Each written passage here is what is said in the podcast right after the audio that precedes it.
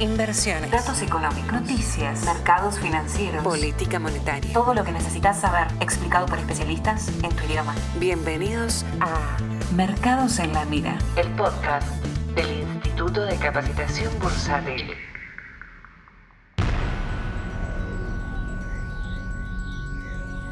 Base calle Florida me copia. Preparado para el lanzamiento. Copiado. Base Nueva York me copia. Preparado para el lanzamiento. Copiado. Despegue del dólar en 3, 2, 1.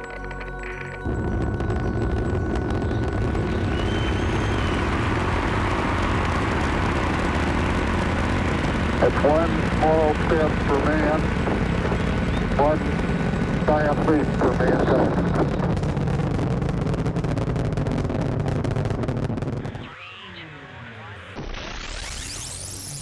¿Querés aprender a invertir tus ahorros? ¿Te gustaría convertirte en un inversor profesional? En el Instituto de Capacitación Bursátil tenemos cursos cortos o carreras anuales con prácticas y análisis de mercados en vivo. Comenzá ya a estudiar con expertos en inversiones. Entra a www.icbargentina.com y reserva tu lugar. Bueno, episodio número 13, viernes de episodio 13, viernes 13. ¿Sí? Más que eso, digamos, ya tendríamos que cerrar acá el episodio y ya está todo dicho. Vamos a tratar de hablar de Argentina esta semana, lo que fue sucediendo.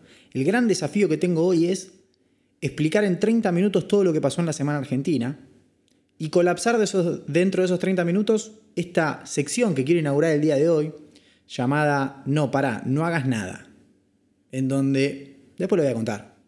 Vamos a tratar de trabajar con algunas anécdotas, cosas que pasan en el mercado o fuera de él, que nos sirven para sacar conclusiones y aprender de, los errores y las cosas que no hay que hacer.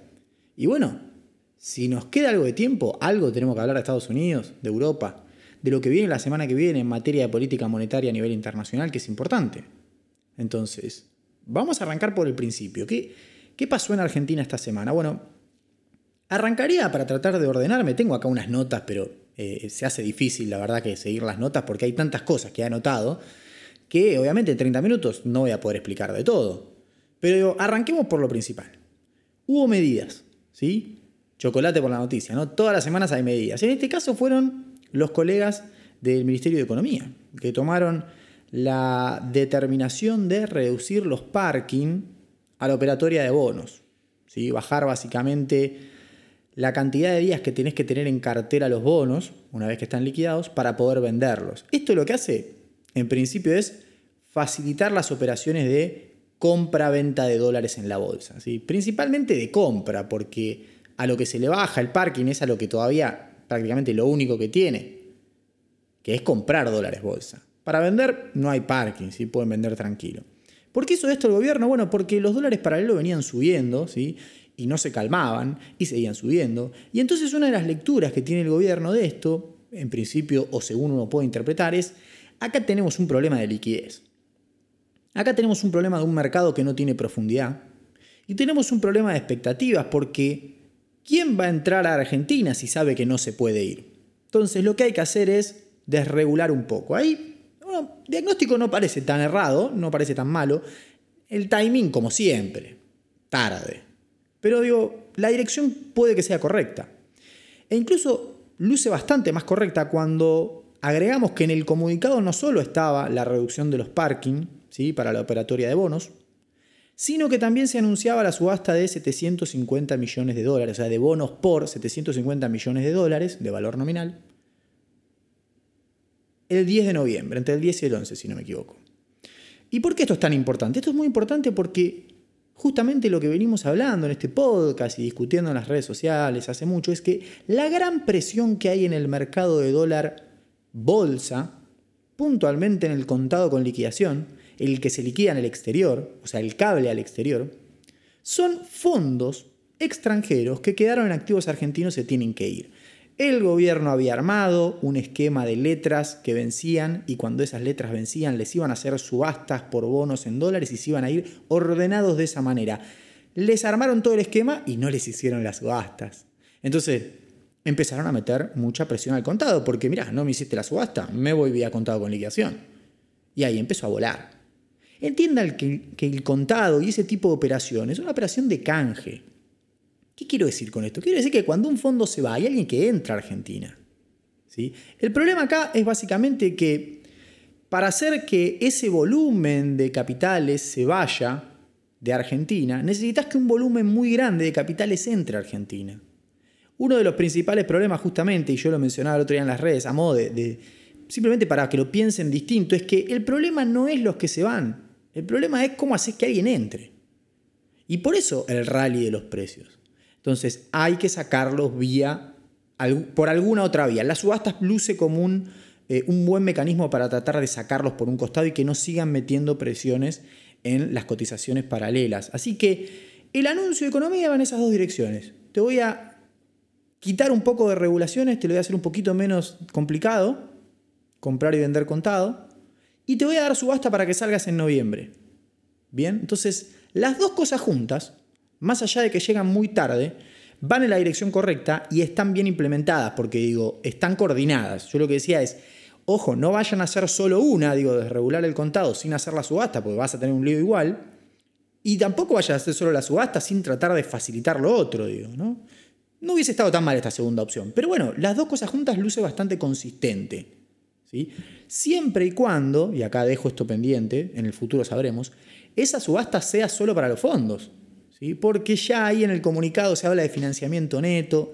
No vaya a ser cosa que estamos entendiendo mal y la subasta no es para los fondos. Yo quiero creer que sí, que finalmente Economía se dio cuenta que eso fue un error, no forzado y que generó mucho daño y que hay que repararlo. Ahora, alguno me dirá, bueno, entonces me vas a contar que después de esas medidas, los dólares paralelos bajaron. No, no, no bajaron. Volaron desde ahí. Volaron. Pero lo que hay que entender acá es que la medida no apuntaba necesariamente, o por ahí sí, pero digo, era evidente que no iba a tener en el corto plazo un impacto de hacer bajar el contado con liquidación. ¿Sí? Porque si el gobierno pensaba que eso iba a ser así, la verdad que ultra optimista. Lo que podía hacer en principio es sacarle un poquito de presión, nada más. ¿La medida es mala entonces? No, la medida es buena porque lamentablemente es medio contrafáctico todo, pero si no hacían esto, en noviembre explotaba todo, porque en noviembre vos tenías otro vencimiento en donde aparentemente están muy parados los fondos extranjeros, con lo cual iban a recuperar los pesos iban a tener el doble de poder de fuego para hacer más contado con liquidación y ahí ya sí iba a ser imparable esto. ¿Por qué? Piensen que íbamos a partir de niveles muy altos y encima se duplicaba el poder de fuego de esos fondos que se están yendo. Entonces, las medidas resolvieron ese problema gigante que se te venía en noviembre, pero no hacen mucha mella sobre lo que está pasando hoy. Hoy sigue habiendo problemas. ¿Cuáles son los problemas? Los fondos siguen teniendo saldo para salir. son capitales muy grandes y van haciendo todos los días metiendo su presión. Para que se den una idea, en noviembre la licitación supuestamente va a ser de 750 millones, cuando la programada en un principio para noviembre era de 500 millones. Acá yo me baso en lo que dijo el propio Ministerio de Economía, que puso una colocación en el calendario original, dijo, bueno, y en noviembre te hago la última colocación de 500 millones. Evidentemente tienen un vencimiento en noviembre los fondos. Por eso les digo, íbamos de frente a un precipicio. La subasta nos hace convertirnos en Suiza de repentemente. No, claramente no. Pero bueno, es un paliativo para ese problemón que teníamos en el futuro. Ahora, en el presente las dudas siguen. En el presente las dudas siguen. Para empezar iba a haber mucha presión, porque la medida como se tomó, se dijo, bueno, ahora en más el parking son tres días. Y no es que se dijo para todas las operaciones concertadas a partir de hoy es tres días. Se dijo, no, es tres días. Entonces alguien que había comprado hace cinco, días y que tenía que esperar 15 días de parking para mandar al exterior, bueno, cuando le cambiaron la regulación ya automáticamente estaba habilitado a hacer dólar contado con liquidación. Entonces se abalanzaron. Se abalanzaron y hubo un salto. Eso fue un error técnico, diría yo. Por eso se podría haber evitado. Pero bueno, también los compradores podrían haberse abalanzado. ¿sí? Que de hecho eh, también se, redujo el parking para operaciones de fondos que entran a Argentina. Entonces, ahí quedó como una especie de ruido muy grande y ahí sí estuvo bien eh, el gobierno en no salir rápidamente a intervenir o, empezar a meter o cambiar la regulación. Esperó. Esperó y dejó correr. Y correr, bueno, a ver, los dólares corrieron. Porque el contado con liquidación llegó a estar arriba de 180. ¿sí? El MEP fue a buscar los 160. El Blue se fue a 190. En el Blue hubo allanamientos a no sé si una o varias cuevas. Vimos esa imagen terrible en Florida de, no sé, el ejército ahí, la gendarmería, no sé quién, con armas largas corriendo. Hay algunos que decían, no, pero ojo que no tienen que ver con el Blue, es una causa de narcotráfico. Bueno, mira, tenga o no tenga que ver con el Blue, están allanando una cueva. La verdad es que si no querían generar ese ruido, eventualmente hubiesen dejado el allanamiento para después. O, o tengo que pensar que el gobierno no controla ni eso. Entonces, eh, no, están generando ruido ahí. Que igual, en algún punto, eh, las cuevas tienen que tener ese ruido porque es una operatoria que es informal y algún riesgo tiene que tener. Ahora, si lo intervenís de manera sistemática, vas a tener menos volumen y mayor precio y más problemas. Entonces, tampoco es por ahí. Entonces, ruido por un lado, una implementación técnica que genera algunos problemitas por el otro. Y como si fuese poco en el mercado oficial, hoy jueves se aceleró fuerte la devaluación. 30 centavos. La depreciación eh, es la más alta de esta gestión, si no me equivoco. Puede que me esté equivocando y sea la segunda, pero creo que es la depreciación del dólar oficial más grande de toda la gestión. ¿Hay un diagnóstico de que va a subir el dólar oficial? ¿El gobierno piensa que reduce la brecha subiendo el oficial? No lo sabemos, no lo sabemos. No está claro. Yo le voy a dar mi opinión ahí, que es muy personal. Yo creo que, lo vengo diciendo hace mucho, la brecha en niveles grandes complejiza genera mucho ruido, afecta las expectativas, desarma la macro, empieza a generar eh, tensiones en el frente comercial, por ejemplo, ¿sí? que es el kit del problema. Hace poquito tuiteaba lo de la IFE, lo del ahorro, lo de los ATP, todo eso es verdad, generaba ruido en el mercado, mucha presión de demanda, pero una vez que soluciones eso, también lo dije en el episodio 11, lo pueden escuchar, no solucionás el problema de fondo que hay en el MAE, en el mercado oficial de dólar. En el mercado oficial tenés importadores, adelantando importaciones y exportadores que no liquidan. Ese es el problema en el dólar oficial. Entonces, eso todavía no se solucionó. ¿Mm? Y ahí andamos, trabajando sobre eso. Como les comentaba, el oficial empezó a subir. Y ahora la volatilidad empezó a marcarse un poco más.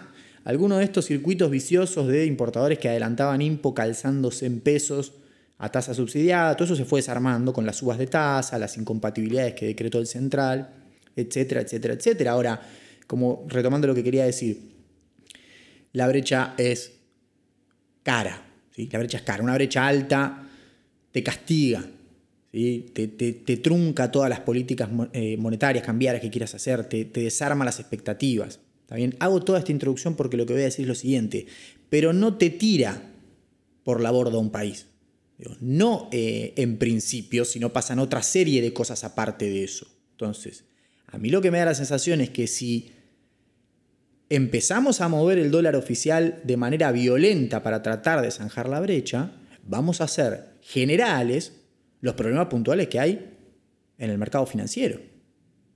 ¿Sí? Y esa brecha, tal vez lo mejor sea eventualmente un desdoblamiento. También llega fuera de timing, pero prefiero eso, porque digo, la brecha es muy grande, o sea que el movimiento que va a tener que hacer el oficial va a ser muy grande y ahí vas a tener espiralización y un salto de precios extraordinario que te va a arruinar el año que viene, porque ya saben, el pastrú pega de manera gradual, ¿sí? tiene hasta 12 meses de rezago para pegar, con lo cual eh, creo que sería el peor de los escenarios porque un problema importante que tenés en el sector financiero lo llevas a toda la economía.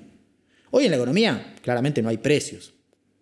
No hay precios porque no hay costo de reposición, porque no se le cree al gobierno en el mercado oficial.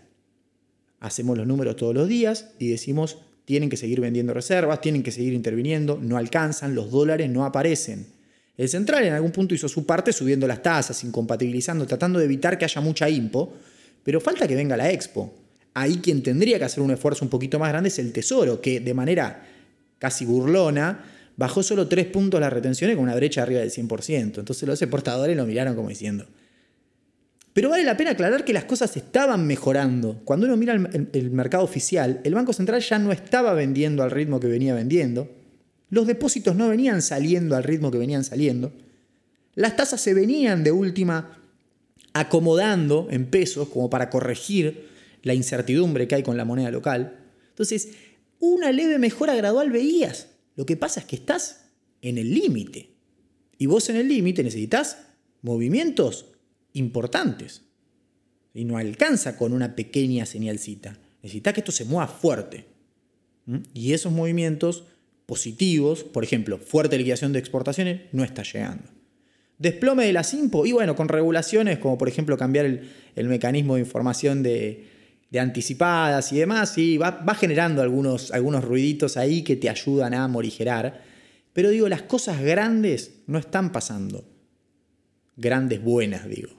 Los efectos negativos son muy malos, los efectos positivos son muy chicos. Como siempre digo, el gobierno es muy duro para regular, pero muy tibio para dar incentivos. Entonces, se queda en el medio del camino.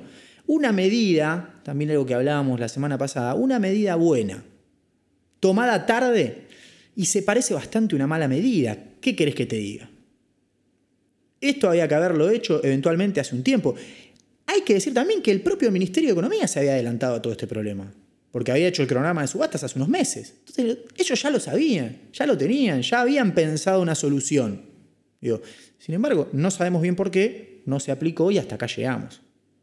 Entonces, de vuelta, cuando uno trata de resolver y ver qué está pasando en el mercado argentino, tiene que ir, me da la sensación, mercado por mercado porque no es lo mismo lo que está pasando en el MAE que lo que está pasando en los dólares bolsa, que lo que está pasando en el dólar blue, o el dólar informal.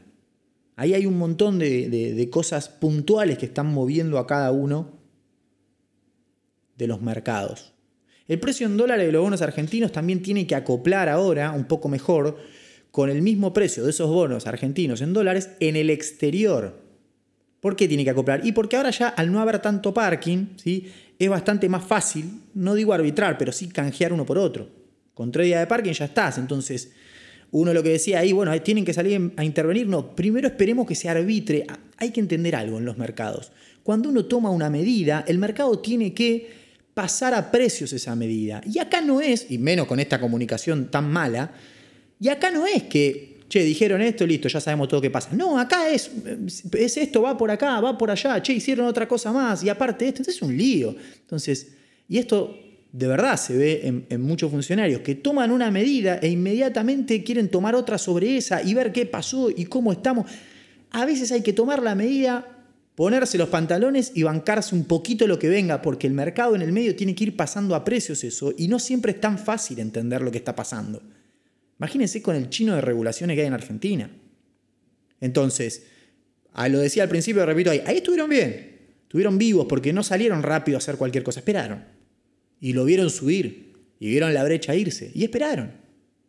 Y cuando cerró el contado inmediato, leyeron con un caño dos días seguidos, de manera consistente. El segundo día hasta corrigieron que no queden distintos tipos de cambio en los distintos bonos. Pero lo hacen de manera consistente y lo bajan, te mandan la señal. ¿Sí? te tiran los bonos en peso. También a veces compran algo con dólares. Digo, pero te intervienen de manera consistente. Esto hay que sostenerlo en el tiempo. No vaya a ser cosa que lo hayan hecho esta semana y la semana que viene lo dejen ir hasta 400. Digo, no, digamos. Tienen que ser consistentes. Lo que pasa es que lo que hay que armar, obviamente, es un esquema integral. Los propios acreedores, ahora AdDoc sacó un comunicado muy crítico sobre el gobierno, las cosas que dice falta plan, no hay plan.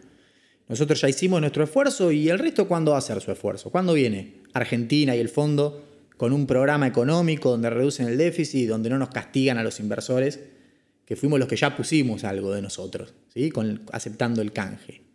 Y también mencionan algo muy interesante, que es algo que yo decía acá en los podcasts. ¿sí? Decían, lo que no hay es un, un rumbo. Nosotros hicimos el canje, aceptamos la quita, nos la bancamos porque pensamos que de ahí Argentina iba a ir para un determinado lado y fueron para el otro, que es lo que yo decía.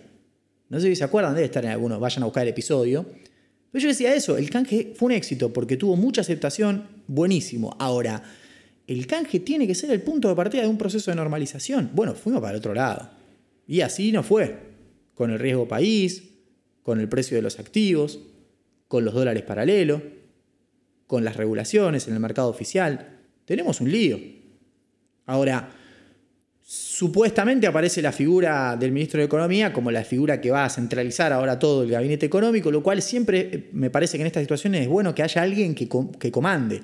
¿Para qué? Para que haya mejor comunicación y que sea más centralizado todo y que las medidas pasen todas por una misma cabeza, más allá de que quien la tome. Que pase por una cabeza para que sean consistentes, porque hasta acá como venimos, el, Central por una regulación la saca, Hacienda, la, saca Hacienda o el Ministerio de Economía. Y te dice, esa regulación que puso tal está mal. Digo, se están peleando entre ustedes en un comunicado. ¿En serio?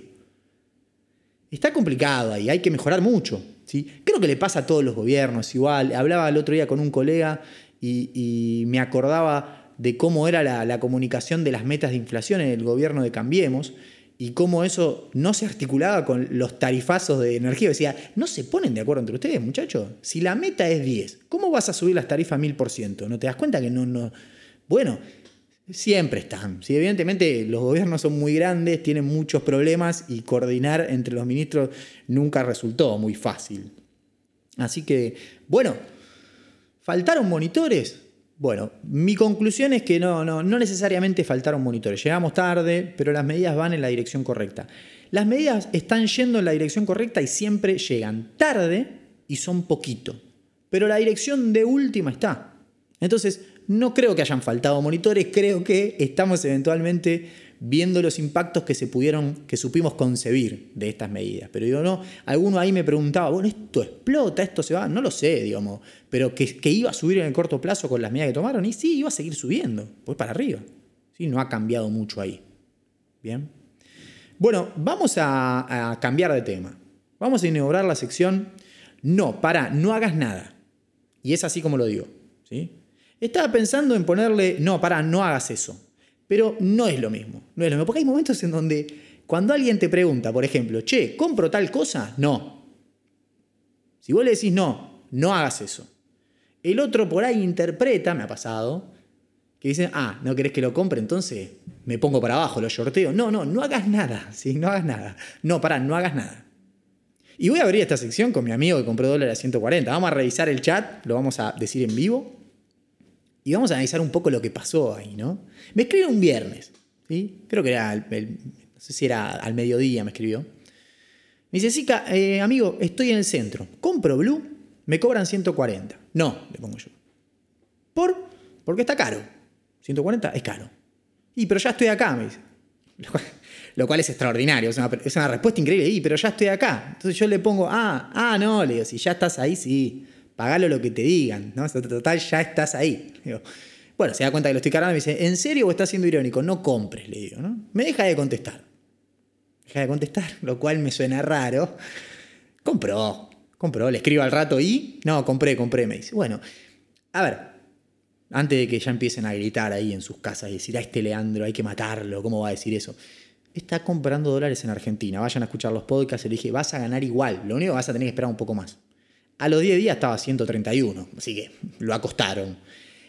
Mi amigo tiene cuenta en una sociedad de bolsa, o sea que puede comprar dólar MEP, así que lo acostaron, ¿sí? compró caro. me decía después, no, le pasa esos pesos los tenía en efectivo. Y dice, bueno, meterlos al banco. Y una persona con actividad registrada, con ingresos en blanco, meterlos en el banco y hace dólar MEP si querés. ¿Para qué vas a pagar más caro? Fue eso simplemente. Compró caro. Compró caro. Ahora, el razonamiento de y pero ya estoy acá, menos mal que no pasó por un registro civil, porque se me casaba, no sé, o por una iglesia se metía a misa. ¿Cómo? Porque ya estoy acá. ¿Qué significa eso? No, no importa si ya estás acá. Por ahí es caro igual. Pero esto habla mucho de cómo funciona la psicología de los traders y de los operadores, porque a mí me pasa mucho también. Ejemplo, y por ahí alguno del otro lado se siente identificado. Fondeas una cuenta por primera vez, eh, acá, afuera, donde sea. O pones un depósito grande en una cuenta que ya tenés fondeada. Ni bien te aparece el saldo, ¿qué es lo primero que pensás? Bueno, ¿qué compro? ¿A qué le pego? A ver, ¿a dónde voy? No, ¿por qué? ¿Por qué? ¿Por qué tenés la necesidad de operar porque está la plata? Tal vez no haya ningún negocio para hacer, tal vez tengas que esperar. Si a mí cuando volví a Australia me pasó eso, volví a fondear una cuenta en Argentina y me puse como objetivo a mí mismo dejar la cuenta sin operar cinco días, con la plata ahí, una vez que está acreditada. Y lo hice. ¿Por qué? Porque estaba sobreexcitado, sobreansioso, quería operar, quería... y no, no se opera así. Hay momentos en donde hay que operar y hay momentos en donde no. No operar también es operar en algún punto. Entonces, fíjense lo que le pasa. El tipo estaba ahí y me dice, ya estoy acá. Me dice, estoy en el shopping, quiero gastar. Bueno, no, bueno, vas a pagar caro. ¿Sí? Vas a pagar caro. Y fíjense también la psicología. Esto yo lo entiendo un poco más porque conozco a mi amigo. El tipo me, me escribió a mí porque él sabía que yo le iba a decir que estaba caro. Porque él sabía que estaba caro. Lo que necesitaba es una voz como la mía, que le confirme que él estaba comprando caro, pero que igual lo iba a comprar caro. ¿Se entiende? Yo supe desde el primer momento, cuando me preguntó si comprar o no, y me dijo 140, supe desde el primer momento este tipo compra. Este tipo compra, está regalado. Está regalado. Y bueno, así lo atendieron, ¿no? Digo, pagó 9 pesos por encima de lo que podría haber pagado unos días después. Fue a comprar con el pánico. ¿Sí? Fue a comprar en el medio del pánico. Y bueno, obviamente que el tiempo te pone arriba, ¿no? Hoy está 190 el dólar blue. Cuando vas a comprar, él tiene los dólares ya, así que si va a vender le van a pagar menos, pero digo, sale ganador tranquilo, gana 40 pesos por dólar tranquilo. ¿Sí? Tranquilo. Pero bueno, fíjense lo que disparó, ¿no? Por eso él, no pará, no hagas nada, no hagas nada. Ahí le tendría que haber dicho eso, de hecho. En esta sección vamos a tratar de trabajar de ese tipo de, anécdotas, historias. Tengo unas cuantas para contar. Eh, vamos a tratar de pensar algún nombre ficticio para no andar mandando, no, no a mandar a nadie al frente. Le ponemos un nombre ficticio y jugamos con eso. Lo podemos debatir esta semana que entra la semana que viene, digamos, en Twitter. Lo vamos a discutir, a ver cómo, voy a necesitar ahí que me ayude Johnny Ars y otros colegas que siempre me dan la mano con la difusión. ¿sí? Pero va por ahí. Bueno, nos quedan cinco minutos para hablar del mercado eh, internacional. La semana fue mala. El jueves, la verdad que en Estados Unidos encontramos una especie de piso ahí, zona de 3.440 para el Standard Poor's. Pero debate presidencial de por medio, lío, eh, Pelosi, nuestra querida Nancy, que va, viene, va, viene, va. Vos mirás el Twitter de Nancy Pelosi es son statement cada tres minutos se pudrió todo. Y dices, uy, listo, nos tiramos por la ventana. Ya estamos cerca del deal. Uy, bueno, esto vuela. El, deadline es el martes. Uy, el martes no acordaron, pero seguimos y hay optimismo. Pero nada, es una cosa que que te vuelve loco, te vuelve loco, sobreinformados mal, hay que silenciarla. Ahí un colega en Twitter de hecho ponía, voy a silenciar Nancy Pelosi y Lucho creo que era. Nancy Pelosi y Minuchin, silencio, no quiero saber más nada porque no se van a poner de acuerdo y en el medio están haciendo un montón de ruido. Pero el otro día alguien me preguntaba, pero sigue siendo para arriba, la vez para arriba, ¿por qué le cuesta tanto hacer un nuevo máximo? ¿Por qué no arranca? ¿Por qué no termina de despegar? ¿sí? Después de ese máximo ya cerca de la zona de 3600, ¿por qué le cuesta tanto? Y yo decía, y lo que pasa es que me salió medio inconsciente, después lo, lo reflexionaba. Y lo que pasa es que eh, con el tema de que no hay acuerdo fiscal se pone medio difícil, ¿viste? Y ya se te vienen las elecciones y bueno, Europa no ayuda mucho, ¿viste? Te está metiendo todo este tema de la segunda ola. Y, automáticamente paré y dije, claro, pensemos un segundo los tres problemas que tiene el mercado global en la actualidad. Primero, no hay acuerdo por el paquete fiscal. Esto sin paquete fiscal no, no va. Sin emisión monetaria esto no va. Este mercado es para abajo sin todo eso. Entonces, ahí tenés un primer problemón, que lo venimos hablando hace mucho. Después tenés las elecciones presidenciales en Estados Unidos. un lío bárbaro ahí. Esto es terrible, vamos a estar esperando. Nosotros que tenemos la experiencia de las pasos, imagínense, allá no va a ser tan violento, pero digo, es un suceso muy importante. Y como si fuese poco, está el tema del coronavirus y la segunda ola. En Europa totalmente consolidada la segunda ola. Vuelta a fase restrictiva en países muy importantes, Francia, España. ¿sí? El Reino Unido tiene también una segunda ola. El Reino Unido te suma aparte lo del Brexit, que ahora parece que se va sin acuerdo. Un lío bárbaro. Lagar ahí, pobre, inventando, presidente actual del, Banco Central Europeo, inventando cualquier tipo de declaración, todo. Esta semana que viene, el jueves, hay decisión de tasa del Banco Central Europeo. Y ahí vamos a ver si Lagar, todo esto que viene diciendo, hace algo. Estamos esperando que meta más euros, o sea, que aumente el programa de emisión o que baje las tasas. Ahí alguno me dice, tasas negativas, me preguntan, ¿y las tasas negativas? a ver, la, tasa pasiva ya es negativa en, la Unión Europea, que es la de facilidad de depósitos, 0,5% negativo. Y hubo que armar un esquema ahí con los encajes, modificárselos el esquema a los bancos porque los estabas matando. ¿Qué significa eso? Significa que si un banco europeo deja plata en el Banco Central, le cobran. ¿sí? Lejos de pagar por interés, le cobran 0,5%.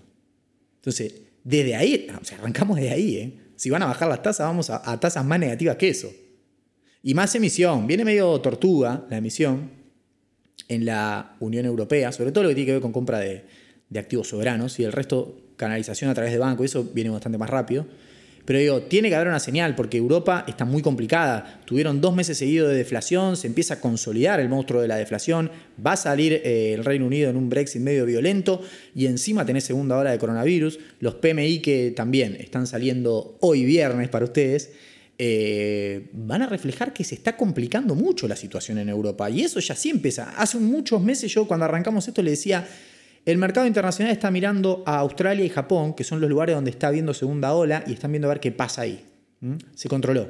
Bueno, hoy les digo lo mismo con Europa. El mercado estadounidense está mirando a Europa y empieza a mirar sus casos de reojo porque dice, che, se viene una segunda ola. Y yo ya les dije, no hay nada peor para el mercado que una segunda ola. Tenés un mercado en el que te puedas buy and hold tranquilo. Listo, compré, me fui a tomar un daiquiri, me quedé ahí sentado esperando. No, te van a pasar el trapo porque llega a haber segunda ola de coronavirus, llega a fallar lo del paquete fiscal, llega a haber un empate en las elecciones en Estados Unidos y te sacan en camilla. Así que hay que estarle encima. La semana pasada los chicaneaba, decía, si yo pregunto qué dijo Nancy Pelosi, todo contestan. Yo pregunto cuántos casos tuvo Estados Unidos de coronavirus el último día, nadie sabe. Bueno, muchachos, están mirando en el lado incorrecto. O sea, porque el dato que hay que mirar es más importante los casos de coronavirus que ver el real time de lo que va diciendo Pelosi, que habla, habla más que mi madre. Y miren que mi madre habla. Un día la voy a traer al podcast acá para que vean lo que habla. Así que está complicada la situación ahí también. Pero bueno, con estos drivers se hace muy difícil pensar en un mercado que vaya de manera tranquila para arriba. Se tienen que empezar a resolver. Lo fiscal y lo de las elecciones se resuelve igual, es una cuestión de tiempo. ¿sí? Lo de la segunda ola no tiene resolución en el corto plazo, a menos que aparezca una vacuna. Otra cosa que se puede empezar a discutir en el horizonte. El día de hoy eh, ha sido bastante particular porque no estuve muy abocado a lo que tiene que ver con datos y demás, sino que fue más discutir un poquito las cosas que van pasando, así que es otro tipo de, me da la sensación otro tipo de episodio. Me pueden después mandar los mensajes si les gustó más o les gustó menos. Le quiero agradecer a Pablo, le quiero agradecer a Caña, le quiero agradecer a los alumnos de ICB que siempre nos suman ahí con la difusión. Eh, Flor, Johnny Ars, eh, Iván, Matías. Tengo tanta gente para mandar saludos que siempre me voy a olvidar de algo. Pero desde ya que les agradecemos la difusión, les comento que estamos en un nivel de escuchas, eh, ya llegando a los 15.000, con este episodio vamos a superar las 15.000 escuchas, esto está andando muy bien y es gracias a ustedes que nos ayudan. Gracias al colega Picasso Bursátil también, una cuenta que sigan en Twitter ahí, tiene unos videos de YouTube que hace semanalmente, que son muy buenos, ¿sí? compresión semanal si no me equivoco se llama. A veces hago lío, por eso no, no nombro tanto a todos, porque no me acuerdo los apellidos, menciono mal, pero al colega Picasso Bursátil sí porque eh, es una cuenta muy conocida de Twitter que hace un gran trabajo con los gráficos y, justo eh, nos retuiteó en la semana, así que le mandamos un abrazo muy grande y le agradecemos. Y a todos los que nos ayudan, ¿sí? esto como siempre digo ya no es algo que haga solo, lo hacemos entre todos. Eh, y entre todos estamos yo, está el colega Johnny Ars, está mi amigo que compró a 140, así que les dejo un saludo muy grande, que tengan un gran fin de semana y nos encontramos la próxima semana, el próximo viernes con más Mercados en la Mira. Si querés conocer más, Ingresa en www.icbargentina.com o seguinos en nuestras redes sociales. Escuchaste Mercados en la Mira, el podcast del Instituto de Capacitación Bursátil.